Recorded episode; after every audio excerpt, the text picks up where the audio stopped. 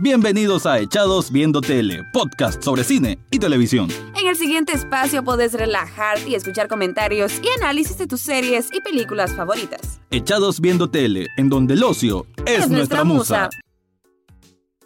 Bienvenidos a un nuevo programa de Echados Viendo Tele. Aquí siempre encontrás crítica, reviews, comentarios, análisis, recap y todo lo que tiene que ver con el gusto que es estar hablando de series y de películas. Te habla Rafael Lechado y el día de hoy, para esta semana, tengo preparado una de las series que ya ni siquiera es cuestión de, de que si no es, eh, o mejor dicho, qué lugar va a ocupar. Simplemente se sabe que va a estar en el top 3 de las mejores series del año y es la temporada 4 de Better Call Saul, el spin-off de Breaking Bad que es increíble cómo se ha alejado tanto de su casa matriz. Ya Better Call es un ente que se vale por sí mismo desde hace ya mucho tiempo.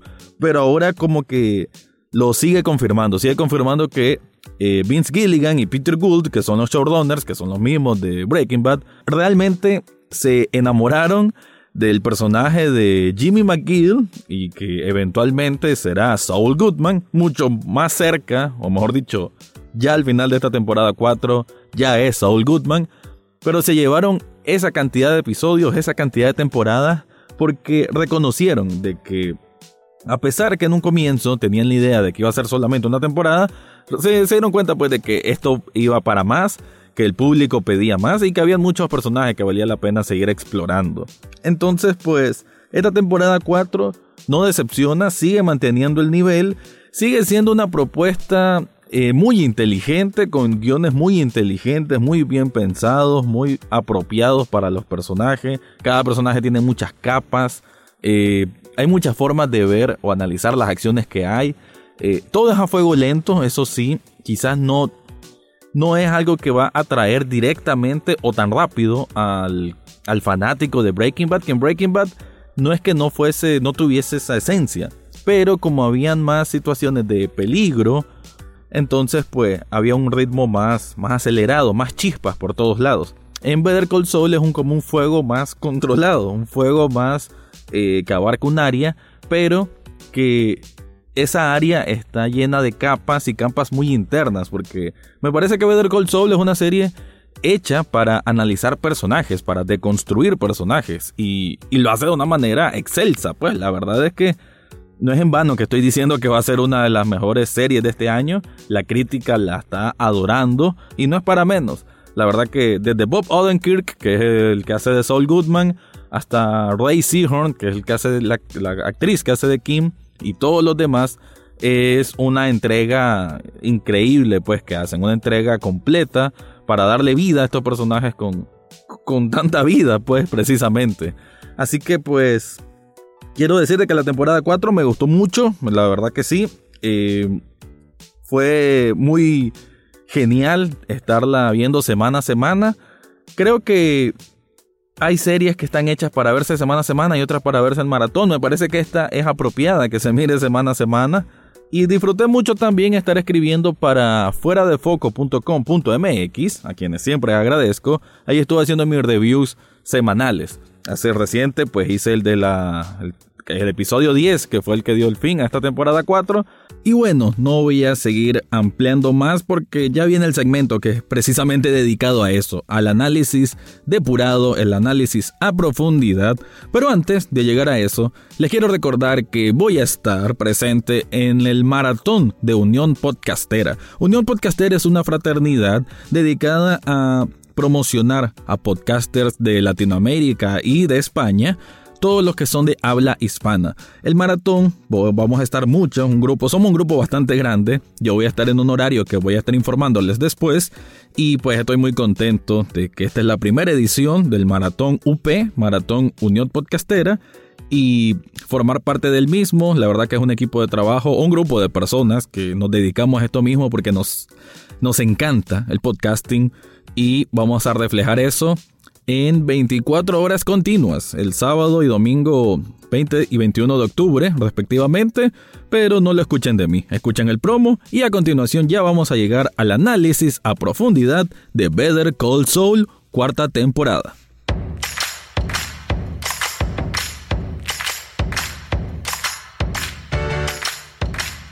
Hola, el próximo 20 y 21 de octubre, la Unión Podcastera realizará su primer maratón en directo. Estaremos emitiendo ininterrumpidamente desde el sábado a las 3 de la tarde hora española hasta las 3 de la tarde del día siguiente. Podcaster de distintos países de habla hispana se darán cita a este evento. Se hablará de podcasting, pero también de muchos otros temas que serán de tu interés. Únete a las redes sociales de la Unión Podcastera para no perderte ni un detalle. Nos encuentras en Twitter como Unión Podcastera y en Telegram como arroba unionpod. Te esperamos.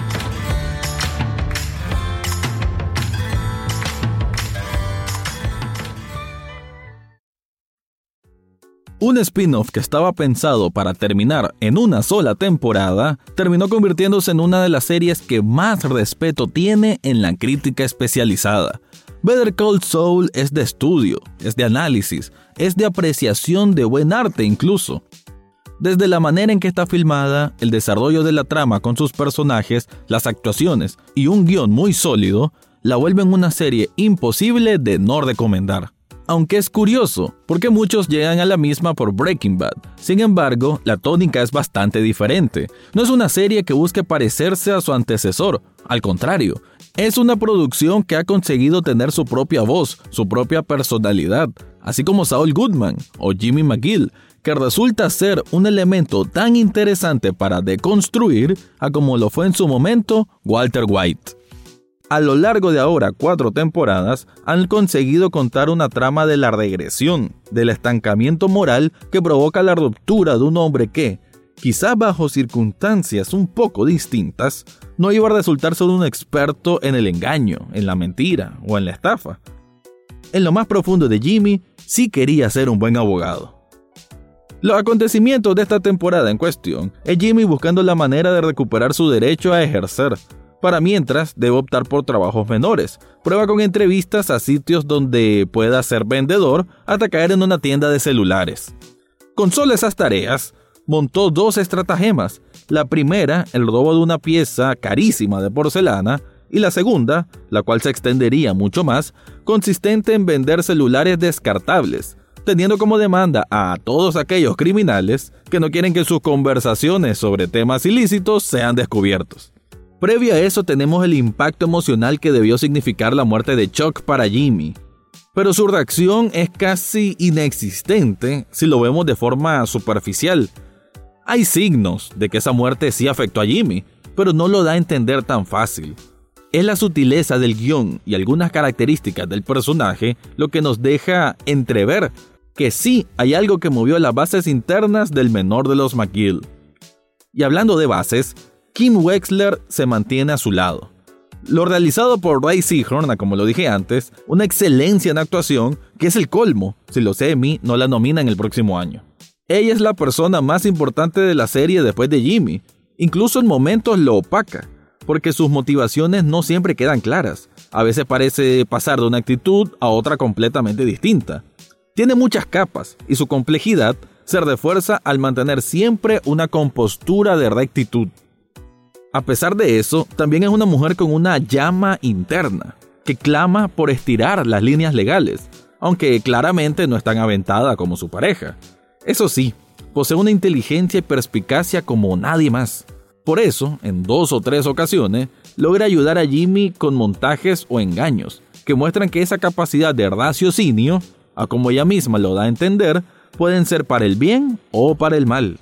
Jimmy desea que ella sea su secuaz, su compincha de aventuras. Todavía no comprende que para Kim realizar todo ese tipo de acciones es solamente una vía de escape temporal. Y por mucho que ella ame a Jimmy, tiene un límite y un área moral que no quiere manchar, aunque muchas veces pareciera convencida de dejarse llevar. Todo eso cambia con los últimos segundos de esta temporada, pero vamos a llegar a eso más tarde. Vamos a hablar ahora de la zona peligrosa que siempre aborda esta serie, los narcos y cárteles de Nuevo México. Nacho es un personaje que logra mantenerse como importante en medio del mundo criminal de los Salamanca, aunque ahora tendrá que ser el espía de Ghost Fring en esa organización, luego que don Héctor sufriera una especie de derrame por las pastillas adulteradas que le dio precisamente Nacho, lo que fue descubierto por el señor Fring. En ese sentido, vamos a ver un poco de los gemelos asesinos, un poco de acción entre cárteles, pero sobre todo se centrará en la construcción del laboratorio secreto para elaboración de metanfetamina, un lugar fundamental en el desarrollo de la trama de Breaking Bad. Para la construcción, el encargado de que todo marche bien es Mike, cuya misión es controlar a unos alemanes que son los que tendrán que vivir ahí alrededor de un año para la construcción de dicha base subterránea. A Mike en esta temporada le dan más espacio para su crecimiento, lo cual me parece genial porque es una persona que vale la pena explorar más a profundidad. Sobre todo en los primeros episodios donde acude a una rueda de personas que han perdido a seres queridos. Ahí tiene un momento donde explota y no aguanta estar escuchando mentiras de un hombre que finge tener una esposa muerta, lo cual viene a continuación de haber escuchado a su nuera diciendo que a veces pasa un día entero sin pensar en su difunto esposo, el hijo de Mike, un recordatorio oscuro que recala en el interior del anciano que hace mucho parece haber perdido empatía hacia los demás. Y ese dilema moral le volverá a tocar el corazón para el fin de temporada, donde debe deshacerse con sus propias manos de quien consideraba un amigo, Werner, el jefe de los alemanes que cometió el pecado de escaparse y creer que sus jefes eran personas que le iban a perdonar un error de esa índole. Bajo el manto estelar y siendo ayudado por su propia víctima, aprieta el gatillo para cumplir la orden de Goss. Y bueno, ahora hablemos rápidamente de Goss. A pesar de aparecer poco, en cada intervención se sentía una presencia macabra. El juego de dos caras es más evidente que nunca. Y es que claro, para esta altura ya sabemos quién es en realidad y qué es capaz de hacer. Ya sea ahogando con una bolsa a uno de los hombres de Salamanca o contando a un Héctor postrado en una cama de hospital, una horrorosa historia de cómo en su infancia torturó a un animal que le comió unas frutas, una prueba más de por qué llegó a ser todo un magnate en el tráfico de drogas. El problema inminente que le toca resolver y con prontitud es la presencia del famoso Lalo Salamanca, ese que solo es mencionado por Saul Goodman durante Breaking Bad en un momento de angustia, y que presupone ser un adversario duro y sanguinario para el emporio de pollos hermanos. Entre todo y todo, creo que fue una temporada muy balanceada, con una estructura capítulo a capítulo muy pulida, y que no teme a proponer ritmos que ralentizan el avance de la trama, o al menos en apariencia externa así pareciera, cuando en realidad es que muchas acciones que parecen menores e irrelevantes regresan al cabo de unos episodios para tener un significado importante en la postura o personalidad de alguno de sus personajes. En conclusión, no existen momentos, secuencias o escenas que puedan considerarse relleno, ya que todo está tan bien dibujado que al ver el panorama general, lo que apreciamos es una efigie perfecta de lo que debe ser una serie de televisión de calidad.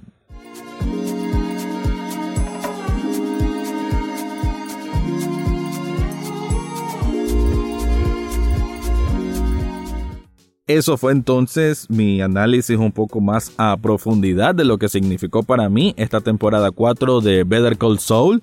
Y ahorita solo voy a mencionar lo ocurrido en el episodio 10, que fue lo más emotivo, en el que hubo muchos momentos muy emotivos y, voy a seguir apreciando el trabajo de Ray Seahorn, que es la de Kim, porque no sé, ella como que nos lleva de un lado a otro en qué sentir con respecto a Jimmy. El propio Jimmy obviamente también, pero ella al ser la persona más cercana y esa persona que eh, realmente lo quiere, es que realmente lo quiere y busca ayudarlo. Eh, yo creo que ella siente como una especie de, además de amarlo, pero ella siente como una responsabilidad de estar cerca de él porque perdió a Chuck creyendo ella de que ese impacto era muy duro para él, por más que se ponga un caparazón y que no lo quiera mostrar. Pero yo siento como que por ahí va un poco eh, ese hilo, que ese hilo en cualquier momento durante esta misma temporada parecía que se iba a romper y ya cada quien iba a buscar su camino, sobre todo por Kim, que estaba un poco harta de ver cómo Jimmy se, se autosabotea en, en algunos momentos, como busca el camino fácil, busca los atajos, que es algo que, lo dice textualmente el propio Jimmy en su momento, en, el último episodio. Lo que quería caer es de que cuando, antes de que entre a esa nueva apelación, a esa nueva audiencia, su segunda oportunidad, pues, para que le den su licencia para ser abogado, ella le dice, pase lo que pase, aquí voy a estar para vos. Entonces reafirman nuevamente de que ella sí puede participar en estas jugarretas, en estas estafas que hasta resultan divertidas y bueno, y es divertida verlas porque los que conocemos a Saul Goodman sabemos que es ese ingenioso que se, que se la arregla de formas disparatadas para resolver cualquier asunto legal. Entonces estamos viendo un poco de, de eso, ¿no? Pero involucrando a Kim, lo cual es cruel porque sabemos que Kim es una persona muy recta. Pero bien, entonces ella ahí está, ella ahí está diciendo que lo va a apoyar y todo. Llega el momento de la audiencia y él va a leer la carta que, entre comillas, le dejó Chuck a él al morir. Y digo entre comillas porque queda siempre el misterio de si es verdaderamente eh, lo que escribió Chuck o si fue que Kim escribió eso para hacer sentir bien a Jimmy. Todavía no lo dejan claro, quizás es una teoría que ande por ahí y que no vaya a hacer nada más, pero bueno, muchos sospechan de que eso es algo que vamos a ver en la, en la quinta temporada. La cosa es de que él va a leer la carta de lo que dijo Chuck sobre él, pero en medio del discurso, cuando está enfrente del comité, eh, nota que no le están haciendo mucho caso. Entonces improvisa, que es algo pues de que él se ha hecho experto desde, los tiempos de Sleeping Jimmy. O quizás siempre él va a ser Sleeping Jimmy. Y bueno, da un discurso que pareciera súper honesto de cómo él siente que nunca va a ser eh, lo que Chuck quería. O, mejor dicho, él nunca va a ser tan bueno como Chuck sabe de que Chuck lo amaba como hermano, pero no como abogado. Y dice cosas que realmente te das cuenta que, que parecen sinceras, que parecen la impresión de lo que está por dentro de Jimmy con respecto a su hermano. Entre tantas cosas que pasaron. Sobre todo con el inicio del episodio que fue lindo, como ellos estaban cantando en un karaoke juntos el día de que eh, el primer día, cuando a Jimmy ganó su licencia de abogado, que fueron a celebrar y se fueron a un karaoke. Y compartieron momentos juntos, y eso fue súper super bonito, porque cantan juntos una canción de Ava, que por cierto no me sale de la cabeza. Y bueno, llega ese punto entonces en donde él está como afrontando todo eso que evitó durante todos estos 10 episodios, y dice un discurso que incluso la misma Kim eh, está con un nudo en la garganta, porque debe sentir en su interior de que, ah, finalmente eh, Jimmy está soltando todo lo que tenía por dentro, era lo que necesitaba, le van a dar su licencia para ser abogado y seguramente este es el, el momento de inflexión, el momento de cambio. Eso es lo que da a entender por la reacción de, de Kim y después cuando están fuera del, del lugar de la audiencia, están en los pasillos, que están muy alegres los dos, y Kim se mira como orgullosa, como que, ah, qué bien que ya pasó esto, qué bueno que como que tal vez para ella todo, lo que hicieron antes, todas las cosas no legales o, rayando la legalidad, eh, como que todo valió la pena para ese momento. Pero todo, todo eso se destruye completamente en los últimos dos minutos cuando Jimmy, en esa emoción que está hablando con Kim, se, suelta y dice, viste la cara de esos idiotas, eh, incluso una de ellas estaba llorando, esto me salió súper bien, qué bueno que Prácticamente él da a entender de que jamás había fingido tanto y le había salido tan bien. La reacción de Kim en ese momento es de petrificarse, de asustarse, de como de cuestionarse de quién es esa persona que está enfrente de ella. Eh, sabe que es él, pero tal vez no sabe hasta qué punto podía llegar a fingir, o mejor dicho, tal vez en ese punto se está dando cuenta que es imposible confiar en él. Me parece que es eso, ya ese fue el punto, de, punto de quiebre, entre tantos que hubieron puntos de quiebre en esta temporada, pero ese final yo creo que ahora sí es el punto de quiebre eh, literalmente el que cierra todo, cierra toda la relación entre ellos. Y lo que pasa es que cuando ya le, lo, mandan a llamar a Jimmy, de que, bueno, vaya a hacer el papeleo, de que todo salió bien, él pide un formato antes. Y el formato es para ejercer como abogado, pero con su nombre comercial, entre comillas. Y ahí, literalmente, para el público y para Kim, que le pregunta, ¿y qué, qué, pasa? ¿Qué, ¿Qué vas a hacer? Y él solo le responde mientras va caminando y alejándose de ella, It's all good, man, que es la frase, ¿no? De que todo está bien. Y que ese juego de palabras es de donde proviene el nombre de Saul Goodman. Así que es literal el cierre de episodio que que si lo quisieran terminar ahí la serie, incluso, es cierto, pues quedan cabos sueltos, pero digamos, la historia de Jimmy siendo Saul Goodman, bien pudo haber cerrado el arco, ahí cierra el arco de la historia. Esta serie, ah, como lo dije antes, es muy muy atractiva, es muy muy buena. Así que gracias por escucharme. Este fue mi review, comentario, análisis, recap o como quieran llamarle de la temporada 4 de Better Call Saul. Y eso fue todo por hoy en Echados Viendo Tele. Pueden seguirnos en redes sociales como en Facebook, Twitter e Instagram. Suscríbanse a través de cualquier plataforma donde escuchen podcast, entre ellas Spotify, Google Podcast, Apple Podcast, eBooks, Spreaker y muchas más. Asimismo, pueden escuchar los episodios cada jueves en www.ruidaje.com. Gracias por su atención y será hasta, la, próxima, semana.